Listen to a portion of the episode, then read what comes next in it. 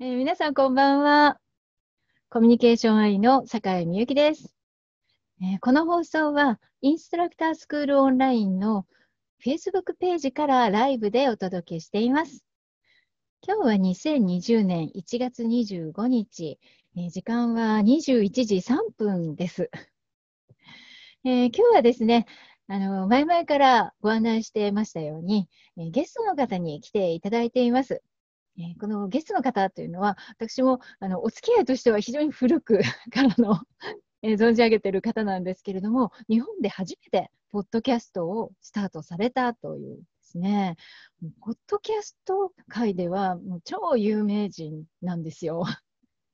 まあ、本当にね、そういう方とご縁があったんだなということを改めてね、あの嬉しいなって、えー思っていますけれども、えーポトフさんってね、あのポッドキャストではポトフさんというお名前で、えーまた有名で、で佐藤真一さんです、えー佐藤真一さん、お呼びしたいと思います。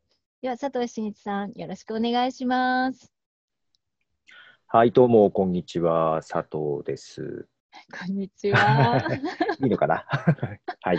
ありがとうございます。ちょっとすみませんね、あの最初の段取りが、なんか予定と違ってまして、あたふたしてしまいました。はい。よよろしくお願いします。ろしくお願いします。ちょっと Facebook ページの方をあのかなりね、たくさんあのご覧くださってるようで、あ、そうなんだあり。がとうございます。えー、鈴木さん、ありがとうございます。と鈴木さんもご参加でありがとうございます。あ、柳生さんもどうもありがとうございます。あ、コメントもね、いただいてますね。はい。こんばんは。よろしくお願いします。ってことで、鈴木さんいただいてます。あ、柳生さん、変わったよーって。あ、そうか、画面が変わったよってことを教えてくださったんですね。ありがとうございます。これね、ご親切な、あの、ね、ご覧の方がいらっしゃるので、本当助かります。こんばんは。ということで、ありがとうございます。あ、鈴木さん、こんばんは。いつもありがとうということで、えーね、コメントいただいてます。ありがとうございます。あ、あと、関さんもご参加くださって、ありがとうございます。ね、本当、たくさん参加してくださって、非常に嬉しいです。えー今日はですね、先ほども申し上げたように、えー佐藤さんに来ていただいて、お話を伺うということはいの企画なんですね。で、あのーまあ、今日のタイトルがですね、えー2020年版ポッドキャストの始め方、ポッドキャストの未来っていうですね、壮大なこうテーマなんか大きな。なんですけども、ただね、やっぱりこのテーマを語れるのは佐藤さんだけじゃないかって気がするんです そこまでかわからないですけどね。いやーあの、ね、でも皆さんも、ポッドキャストそのご存じない方もいらっしゃるかもしれませんよね。あの、聞いたことはあるけど、なんだろうな、みたいな。まあ、今ね、柳生さんがコメントをくださってますけど、ポッドキャストってラジオみたいなの？というご質問ですが、まあ、その点どうでしょうか？専門の方にああ、専門の方。まあ、インターネットラジオみたいなものですよね。ううんん、まあ、ウェブで配信する音声コンテンツ。まあ、本当は動画とかも配信できるんですけど、特に最近は音声っていうところが注目されてる感じですね。あインターネットのラジオというそうですね感じですね。はい、ありがとうございます。でね、もうあの、まあ、ご紹介、方々ね、いろいろお話を伺おうと思うんですけれども、あの、佐藤さんは、はいあの、ポッドキャストを始められたのが、はい本。当に、もうすごい、まあ、む昔って言っちゃいけませんね。昔ですよね。だけど、2005年ですか2005ね。年ですね。2005年。はい。これはもう2005年の2月、2月なんで、2月。本当にもうすぐ丸15年、ああ、15年前から。15年前ですね。うーん。それはもう、ポッドキャストにすごい興味があって、やりたくてって感じだったんですか？ではないんですよね。あの、うん私というよりは自分の奥さんが音声配信を知り合いがやってて、その時はポッドキャストっていう形じゃなくて、ブログに音声を貼り付けてるぐらいの人人がいて、うん。うちのパソコンでもこれができるかどうかっていうのを聞かれて、うんまあ、そこで調べてできそうだなって、ちょうどそのちょっと前に、ポッドキャストっていうのがあるよっていうのをウェブの記事で見たんですよね。海外ではいはい。なんで、たただ日本で、そう、最初の紹介で日本で一番初めって言われたんですけど、実は日本でやってる人ちょこっといて、はい。その方々、2、3人私いくつか見て、あ、こうやってやればできるんだって見て始めた感じですね。いや始めたっていうか、奥さんにやり方を教えたんですけど、うん、なんか急に自分の声がうん録音してみたら恥ずかしくなったっていうことで、自分の声を聞き直したら恥ずかしいから、やっぱりやらないっていう話になっちゃって、せっかく調べたのになんかやらないっていうのももったいないなと思って、まあうんせっかく調べたから、まあしょうがないからやろうかなっていうぐらいで始めた感じです。あ、そうなんですか。へえ、意外なきっかけなんですね。へえ、いや、でも奥さん多いですね。そんなにまで調べて。いや、ななんちゅう、ね、き機械、旦那さんがやっぱり機械とかね、なんかそういうの調べるじゃないですか。うちのパソコンでできるのかなっていうのを調べたああ、そうなんですね。へえ、で、それからその配信っていうのは、やっぱりブログに貼り付けるような感じでやってらしたんですか？そうですね、なんか仕組みとしてはブログに貼り付けるような感じですね。なんうんで、写真とかを貼り付ける代わりに音声貼り付けるみたいな形の仕組みですかね。うーんそうですか。じゃあ、その当時はどういうもので録音したりされてたんですか？一番最初は、んパソコンにマイクを挿して録音してたんですけども、うん。すぐになんか家のリビングにパソコンが置いてあったらやりにくいなと思って、うん。でその時に、何やったのあ、で、しばらくしたらですね、あの、iPod はいに。、音楽プレイヤーの iPod にうんマイクをつける、外部マイク、なんか別売りのマイクをつけて、それではい録音してました。ああ、そうですか。え、でも当時も iPod って結構新しいものじゃなかったですか？そうでもない。そうですね。誰であも持ってる時代じゃなかったような気もするんですけど。気う。ち初代、初代に買ってるので、はい。もともとアップルが好きだったりして。ああ、じゃあもう最先端のなんかいろんなことをね、試すのも好きだったんですね。あまあまあ、それはあるかもしれないですね。うーん、そうですか。で、まあ、その頃に、そのアップルがポッドキャストを iTunes に入れ、取り入れたっていうことですかね。そちょっとそれがちょっのタイミングですか？ちょっと後ですね。ポッドキャストっていいうものがあって、そのうん大体半年後ぐらい、私が始めた半年後ぐらいにアップルがうん。取り入れ出した感じかな。うそうですか。その時に、あの、登録というか、日本のポッドキャストっていうことで紹介されたんですそうですね。ね。まだ日本でアップルが iTunes、その時は iTunes Music Store っていう名前だったんですけど、オープンする前だったんですけど、うんアメリカの方でその iTunes Music Store で、うんポッドキャストっていうのが取り入れられて、うんまあ、番組表みたいなのができたんですよね。カテゴリーで、インターナショナルジャパンっていうカテゴリーがあって、そこに番組として2つだけ登録されてたとあ。でそこの2つのうちの1つになって、ええで、もう1つが音楽を流してるだけだったんですよ、自作の。なんで全然一切喋ってなくて。そうなんですか。だからちゃんと喋ってるのは、あ、自分だけだなっていう感じだったんです。そうなんですね。いや、でもやっぱりそういう番組表に載るぐらいですから、やはりきちんとした番組だっていうことで取り上げられてるわけですよね。おーと、だうん、どういうのかな。うんあのいや、そのそうじゃなかったら 載らないでしょ。いや、ある意味ですね、あの、その、ポッドキャストの仕組みを作った人がいるんですね。はあ。の、あアダム・カリーっていう、えー、もともと MTV っていう音楽番組のジョ、ビディスクジョッキー、ビデオジョッキーみたいなことされてた方が、自分でプログラムを覚えながら作った仕組みなんですよ、うん。ポッドキャストってあ。でその方が、うん。やっぱり、ポッドキャスト集めてるサイトを作ってたんですね。はあ。そこに私、更新したら情報を送ってたんですよ。そうなんですか。すごい、そんなことをされてたなんでて。、アップルがポッドキャストを取り入れるときに、その方、アダム・カリーという方なんですけど、その方をアドバイザー的にアップルに一回協力して引き込んだんですね。うんで、その方の番組とかもうんアップルの中でやったりとかして、だからその方が絡んでたので、そこのサイトに情報を送ってた中から多分載ったんだと思います。ああ、そうだったんですね。いや、どういう経緯でね、そうなるって分かんないもんですね。わかんないですね。そうでしたか。はいはいなるほど。で、あの、その頃からもうずっとそのポッドキャストを続けてこられて、番組、番組っていうのかな、その、ポッドキャストの中では、どういったことをまあ話したり、ねあの、録音されていたんですか？あのー結構、ポッドキャスト、その頃もやる方って、大体2つに分かれてて、うん。いわゆるラジオの DJ に憧れて、ラジオの番組をやりたいっていう方あと、あ、はい。私はどちらかというと、一人で喋ってるだけなんですね。はい捉え方としては、音声のブロ音声ブログ、音声のブログ版うん、あ、じゃあ、ブログの音声版の感じでやってるので、本当に普段からブログ、ブログを書く感じで喋ってるっていうだけなんで、日々の気になったこととか、好きな、自分の好きなこととかをただ喋ってるだけです。うんあある意味、あんまりテーマ決めずにやっちゃったんで、あ、そうなんですか。へえ。でもなかなかずっと話し続けるっていうのは大変な気もしないじゃないんですけど、どうでしょう。なんでしょう、その前に、なんでしょう、ウェブ日記みたいなのもやってたことがあって、うん。なんか自分になんか課題を課せたような感じで、毎日やろうってしてた時期があったんです。あ、そうでですか。ブログも毎日書くってやっぱり大変というか、ネタ、毎日続けれるかどうかってあると思うんですけど、うんやり続けてると結構慣れてくるんですよ。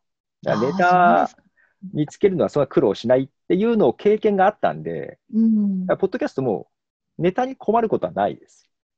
そうなんですかは。へえ。だから別に毎日でも全然喋る、喋ろうと思えば全然喋れます。そうなんですね。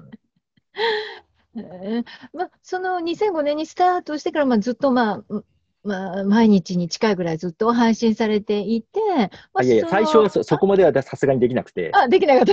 3日に1回ぐらいですかね。ああ、そうなんですか。1日録音して、次の日に編集して、で、次の日に配信するみたいな、なんかそんな感じで、あ、編集か。編集があるんで。編集も。あうん、そうか、それはすごいでも。ねえ。へえで、まあ、それから、まあ、あの、もちろんね、その iTunes の方にもあの出てっていうことを、まあ、そういうこともあって、その、あ、あの、ポッドキャストの入門書とか、そういうものにも掲載されたりとかそうですね、当時出た本とかにもなんかね。紹介してもらってとかありましたね。あー。でそういうことから、あの、ポッドキャストのイベントとかをどんどん Apple ストアとかで、そうですねやるようになったってことえっ、と、それこそ名古屋で他にポッドキャストやってる方がいて、はいあ、同じ名古屋なら一回会いましょうよって会った時に、うんなんかこの、なんかポッドキャストのイベントやりたいねって話になって、ええダメ元で Apple ストアに企画持ち込もうかって言って、持ち込んだら採用されたんですよ。そうだったんですか？そうなんですなんで Apple ストアでポッドキャストのイベントっていうのをやったんですね、その当初から。そうなんですはい。ね。そっか、そっか。あー、私も、まあ、あの、その最初に始められた、ポッドキャスト、あ、ごめんなさい、アップルストアのイベントは、あのーご縁はなかったんですけど、それ何回か重ねられて、本を出版されましたよね。あのーあ、Facebook の本とかフェイスブックとかのはい。ね、えだからそういう頃に、確か佐藤さんとあのお会いするうんことがあっそうですよね。て、はい。うん、で、私もたなんかたまたまなんですけど、その時ポッドキャストをうん。始めていたので、うん。で、佐藤さんがやってらっしゃるって聞いて、えーもうどうしてんですかとか、もういろいろ聞いたりして、えーもう当時、本当、やっぱり、ポッドキャストといえば佐藤さんって、まあ今でもそうなんですけど、あんまりいなかったですかね、と今よりも。いや本当に身近でね、やってらっしゃる方がいなかっただけに、もうすごく親近感が勝手に湧いて です。それはだったんですよね2006年とか7年とかそれぐらいですもんね。そうですよね。うん。で、あと、あの、それ、もうずいぶん前の2005年ぐらいにあった日経ビジネス、あの、オンライン、ポッドキャストっていう番組を聞いてたっていうことをんんんうんはいはいはい。聞いて、はい私も大ファンだったから、またさらにそれでね、親近感が湧くという。あの頃は番組少なかったんで結構いろいろ聞いてたと思います。うんまあ、そういうね、その頃からのね、ご縁でね、本当いろいろ教えていただいたんですけども、まあ、その後ちょっと、あの、お仕事の方がすごく忙しくなられて、ポッドキャスはいト一時期、あの中断されてたような、お休そみっうですね、ていうんですかね。2005年から始めて、6年、7年とかそれこそイベントとかもやって、うん、名古屋で始めた。だけど銀座でもアップルストアでイベントやったりとかはしてたんですけどあも、あ、はい。結局その、それこそ本出す、出したのが2011年とかだったと思うんですけど、その頃から、あの、まあ、自分でフリーで働きながら、他の会社にも入ってとかやって、なんかいろいろで執筆もあってとかだったんで、うん。一回だからすごい、完全にはやめていないんですけど、うん。ペースがだいぶ落ちまして、うん3日に1回ぐらい配信したのが1年に1回ぐらいになっちゃったりとか、そその頃はほぼ、うん、おちょっとお休みぐらいな気分でしたね。うん、そうでしたか。いやーね、そりゃもうその本業、ポッドキャストが本業ってわけじゃないねわけですからね。本当ね、なかなかこう継続ずっとっていうのは難しいところあると思うんですけど、また、あの、始められたというか、こううんうんえ何年前ですかね ?3 年ぐらい前ぐらいから。と、大体、そうですね、2、3、2年、3年ぐらい前かな。2、3年前に。でなので、それこそ今、アンカーっていうね、あのアプリでも、あの、酒井さんもやってますけども、やってますけど、それが2017年ぐらいからアンカーまた使い始めてだったので、それぐらいから徐々かに、徐々にやりう始めた。そうなんですね。で、そうやって再開しようと思ったのは、やっぱり時間ができたからっていうことなんですか？いや、多分忙しさで言ったら、うん。忙しいのは変わってないあ、ですしですね。より忙しくなっているところはあるんですけうど、ん。2017年、ちょっとその2年ぐらい前かな、1、2年前に、全く違うイベントで、はい。えっと、ちょっとスピーカーとして参加したうん。イベントがあったんですね、プレゼントというかはい。させていただいて、うん。それも全然ウェブの、ウェブサイト制作の話とかで話しただけで、全然ポッドキャストと全然関係ない話で話してたんですけどもうん、そこで聞きに来れたからが方が終わった後に、ポトフさんですよねって話しかけてくれて、うん。久々に聞いたんで、え、なんだろうと思って、よくよく聞いたら昔リスナーだったんですっていう話を、あ、全然違うイベントで言われて、へえ。なんか恥ずかしくなっちゃって、ごごめんなさい、なんか全然やってなくてっていう。で、その時に、あ、もうちょっと復活するように頑張りますっていう話をして、ずっと気になってて、あでー。ある意味、そのアンカーとか、なんかスマホだけでできる、その昔はだから全然ね、スマホとかなかった時代だったのええで、えポッドキャストをやるっていうのも、ちょっといろいろ何を揃えなきゃとかあったんですけども、あ、うん。今こんな簡単にできるやというのもあって、ええ。とか再開した感じ。技術の進歩も助けてくれて、うん。忙しさは変わってないけど、まあ、前より簡単になってるからっていうことで。再開した感じですかね。ああ、そうなんですリスナーさんね。きっかけです。ああ、そっか。いや、リスナーさん、いやー、それはまたね、ずっと聞いてて、で、よく、その佐藤さんって分かりましたよね。っていうか、やっぱりご存知だったからってことかな？ポトフさんは佐藤さん。もしかしたらツイッターとかでつながってたのかもしれないですあしー、で、やっぱり声を聞いて確信したみたいなことああ、嬉しいですね、それ。いはいはい。いや嬉しかったのと申し訳なさとで。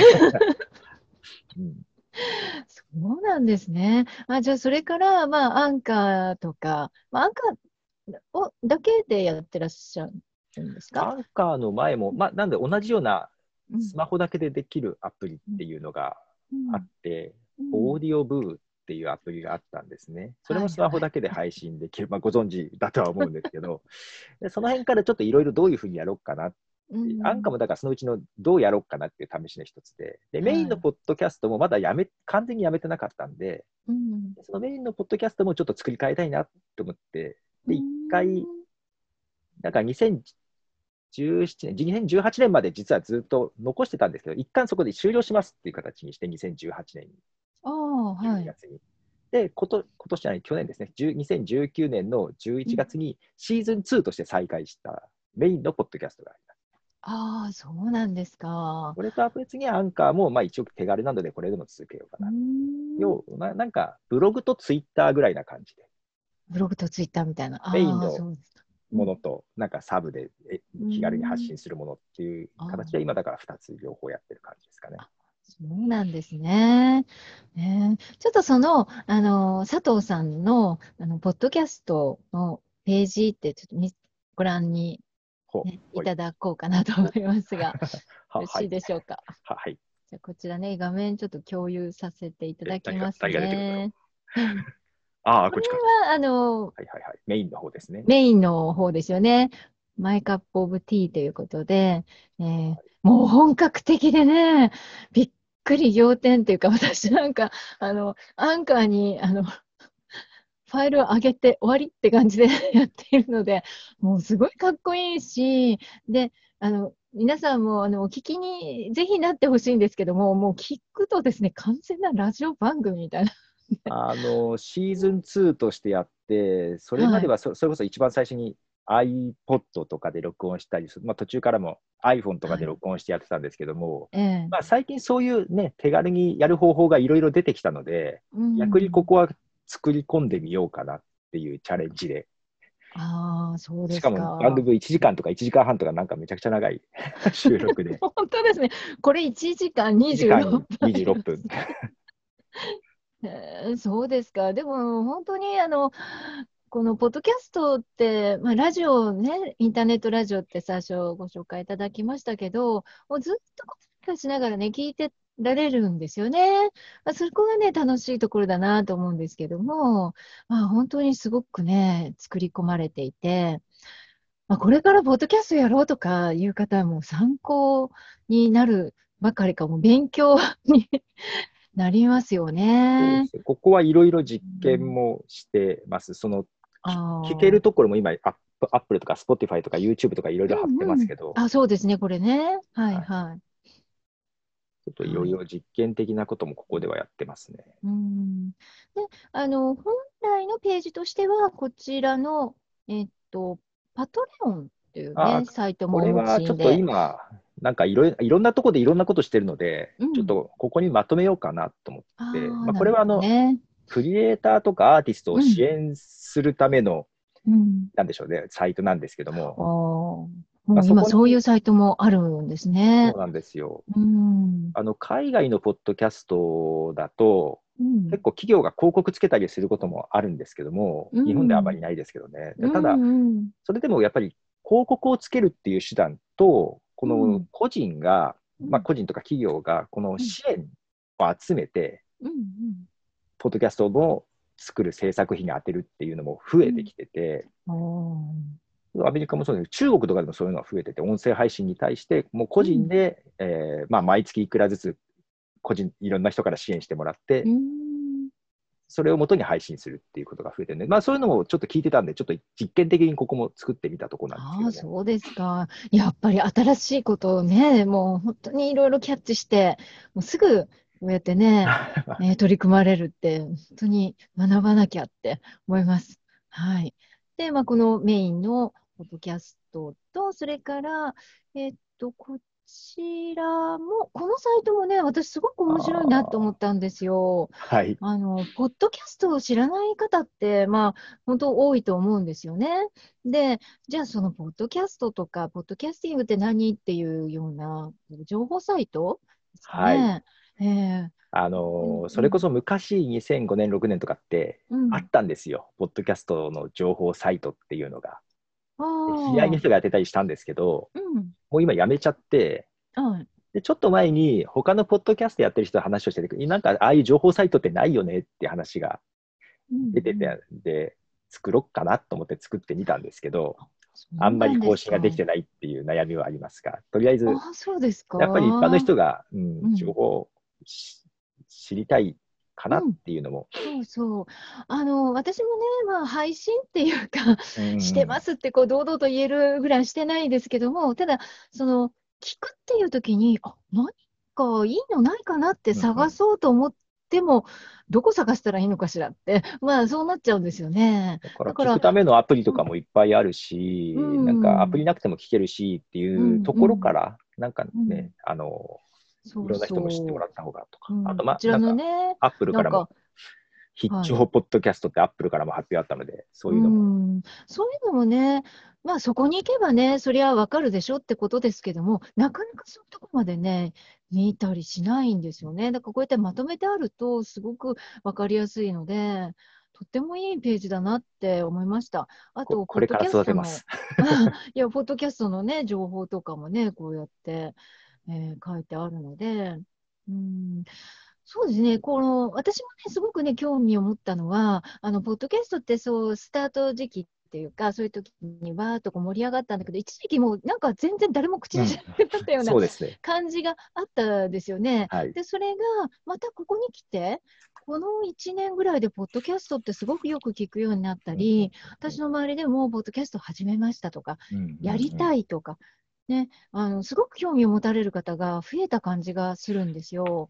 うん。で、これなんか世界的なこう傾向なんですかね？そうですね、世界的というか、まずアメリカとかイギリスとかヨーロッパの方は、3年ぐらい前に急にボンと再燃したんですね。うん、で、日本はなかなか動きが悪かったんですよ。2年遅れ、3年遅れで、ようやく最近、ちょっと、もしかしたら、またもうちょっと盛り上がってくるのかなっていう兆しは見えてきた感じですかね。そうなんですか。へ世界の方がもっとすごいです。もう完全に一メディアとして認知され始めたので、うん、ポッドキャストが。あ、そうなんです。はい、へえ。まあ、あの確かに今、こうポッドキャストのいろいろなアプリの会社っていうんですかね、そういうところの動きを見てると、うん、なんかすごく力が入ってる気がするんですよね。そうですね。あの、うん、ポッドキャストの音声ドラマとかも結構多いんですけども、アメリカとかですね。そのドラマが原作でネットフリックスで映画にな、映画っていうか映像になったりとかいうのも出てきたりとか、あそうなんですそれがジュリア・ロバーツが参加、主演でなんか話題になったりとかも去年ぐらいあったので。まあ、そういうことだとやっぱりね、皆さん注目しますよね。やっぱりそういうね、メジャーの方が、ポッドキャスト原作のドラマに参加してとか、あと、えー、ボヘミアン・ラプソディっていう映画あったじゃないですか。ごめんなさい。ご存知です？申し訳ありません。あの、クイーンっていう バンドの、はい、映画で、ボヘミアン・ラプソディっていうのがあったんですけども、その主演をしてた方が、その映画の後にやったのが、ポッドキャストのドラマなんですよ。の主演と制作総指揮みたいなことをされて、そういうので話題になったりとかで、もう結構アメリカとかだとメディアとしても、一つの表現方法の一つとしても認知は進んでますね。そうなんですか。まあ、今、日本だと、なんとなくこう、YouTube っていうのがすごくね、はい、あの、まあ、まあ、身近にもなってきたり、話題にもなっているので、まあ、ポッドキャストまだまだ全然、なんかこう、そこまではね、うん、ないなって、どうなるんだろう、これからっていう感じがあるんですけど、どうですか、うん、これから？いや、まあ、YouTube、まあ、日本は結構、なんでしょう、ラジオが弱い国で日本っていうのが、アメリカとかヨーロッパって結構ラジオっていうのがすごいあの信頼されるメディアとして強いんですね、まだまだ。あそうなんですね。で、その分ちょっと日本はどちらかというと映像の方が親和性が高いので、YouTube の方がやっぱり今も全然ユーザーも多いですし、ただ、なんでしょうね、YouTube とかだとすごいエンターテインメント的な使われ方が多く、えっと、やっぱり長いこと聞いて学ぶとかいうのはなかなか少ないかなと思って、で、あの、何かしながら、まあ、それこそ料理しながらとかでも、通勤、通学の途中とかでもずっと聞いていられる音声コンテンツっていうのは、やっぱりちょっと住み分けはできるというか、あの YouTube に撮って変わることはまあないとは思うんですけども、まあ、テレビはテレビ、ラジオはラジオっっていうのは、日本よりも海外の方がその傾向はあって、うん、同じように YouTube が、まあ、動画は動画、音声は音声っていうところで、うん、一つポジションとしてはあるかなっていうふうには思ってるんですけどね。うんそうですね。それにまた個人があの手軽に今配信できる状況だから、まあ、多分前はそこまであの手軽じゃなかったですよね。あの先ほど言われたみたいに録音したものを編集してアップしてみたいな、ちょっとね、素人では手が出せないっていうか、私もあのポッドキャスト前そのやってたって言っても、あれはオーディオブーですから、あの スマホで撮ってっていう、今のアンカーとね、もうほとんど、ね、近い感じですよね。それ以外で、例えば何かで録音したものを取り込んで、編集してアップするって、あの、やったことはあるんですけど、うん非常に大変で挫折しました。だから続かないんですよね、それね。うん。でも今はもう本当にその手軽なものばかりになってきて、うん、ましてスマホも皆さん手軽にね、持ってらっしゃるから、すごく種類が、まあ、YouTube のようにどんどん種類が増えていって配信される内容も。なんか YouTube もあれですよね、すごいやっぱり編集してる人は、ね、本当にトップ YouTuber でかなり編集も力入れてやってると思うんですけども、うんうん、あの人によってはスマホだけで撮ってそのまま配信してる人もいると思うんですよね、YouTube も。うんそうですね、まあ、本当に、ポッドキャストも本当にもうスマホだけあればできるし、うんうん、逆に言うと、なんでしょう、動画より楽なのは、どこで撮っても大丈夫っていうのが。そっか。あの絵がね、映らないから。変な話、なんか辛いなーっていう時も横になって寝ながら撮ってる時あるんで、特に女性とかなんか YouTube とかだと、うん。一回ずつ化粧してとかなんか言って、けどそういうのいらないから楽ですっていう話は聞いたりはしましたね。あ確かに、うん。確かに、そうですね。いや、また、あと、顔を出したくないっていう方も当然多あくいらっしいますよね。ゃいますね。えーいろいろ発信したいけど、顔は出すのは嫌だなと。うん、で、今度はまた逆に、その音声は配信するんだけども、まあ、動画を出すのがすごい難しいけど、YouTube に出したいとかいうことで、音声をまあ動画にしちゃうという方も最近増えてる感じがするんですけそうど、ですね。うん、まあ私もちょっとやり始めた感じですけど、あ音声で撮って、ポッドキャスねト。で配信したものを、まあ、うんうん動画にもして、YouTube にアップしてってことは、ちょっと試してます。ああ、あの、そうですね。えっと、先ほどの、えところからたどるといけますね。あそのさっきあののマイカップオブティーも、あの、いろいろ貼ってある中に YouTube っていうのがちょっとかあるとは思うので、あ、そこから見るといいってことですよね。はい。えっと、マイカップオブティーというチャンネル名で、えはいーあ、ありますから、えー皆さん、あの、ぜひチャンネル登録して、まあ、YouTube のアプリの方が聞きやすいって方もいるかもしれないので、中にはそういう人、ううん、普段から聞いてる人は。ですよね。だからまあ、そのあたりはご自身で、えー好きなものをですね、選んで、ぜひ、えーお聞きになって、えーいただきたいなと思います。えっと、今は、あのー割とその、ポッドキャストメインのお仕事が中心なんですってね。えっと、ポッドキャストメインの会社にも加わってるというだけですね。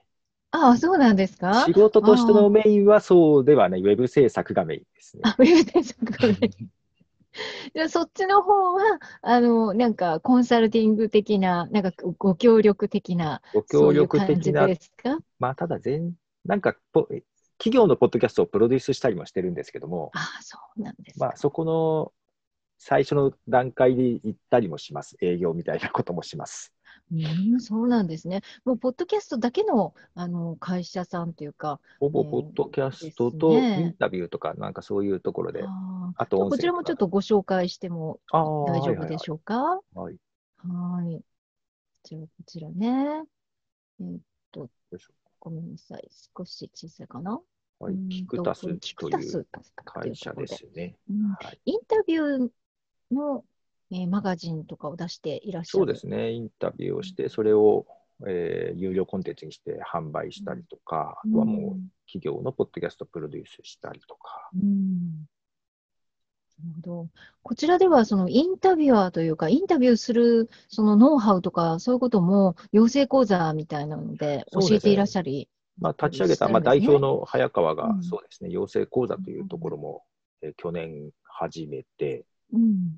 あとはまあ、てまあ、不定期ですけども、イベントとか講座とかもやっているうので、ん、そうなんですね。そういうところでも教えたりとかされてるんですか？そうですね、講座で私が喋ったりとかしてあ。そうなんですね。